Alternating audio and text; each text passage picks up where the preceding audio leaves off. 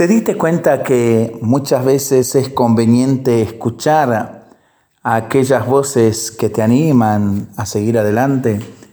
Y qué inconveniente es escuchar aquellas voces que te desalientan de todas las maneras para que no sigas adelante. Un grupo de ranas viajaba por el bosque y de repente dos de ellas cayeron en un hoyo profundo Todas las demás se reunieron alrededor del hoyo y les dijeron a las dos del fondo que a los efectos prácticos se debían dar por muertas. Las dos ranas no hicieron caso de los comentarios de sus amigas y siguieron tratando de saltar fuera del hoyo con todas sus fuerzas.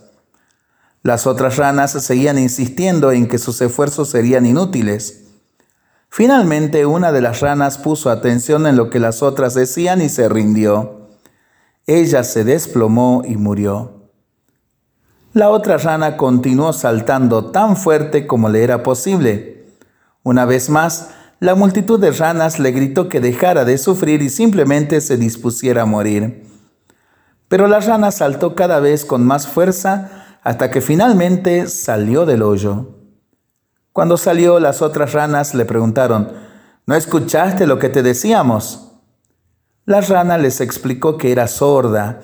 Ella pensó que las demás la estaban animando a esforzarse más y más para salir del hoyo. ¿Qué enseñanza podemos tomar de este relato? Nuestro oído tiene tanto poder como la lengua. Escuchemos y usemos palabras que construyan en vez de destruir para pensarlo y para rezarlo en familia y entre amigos, ¿no?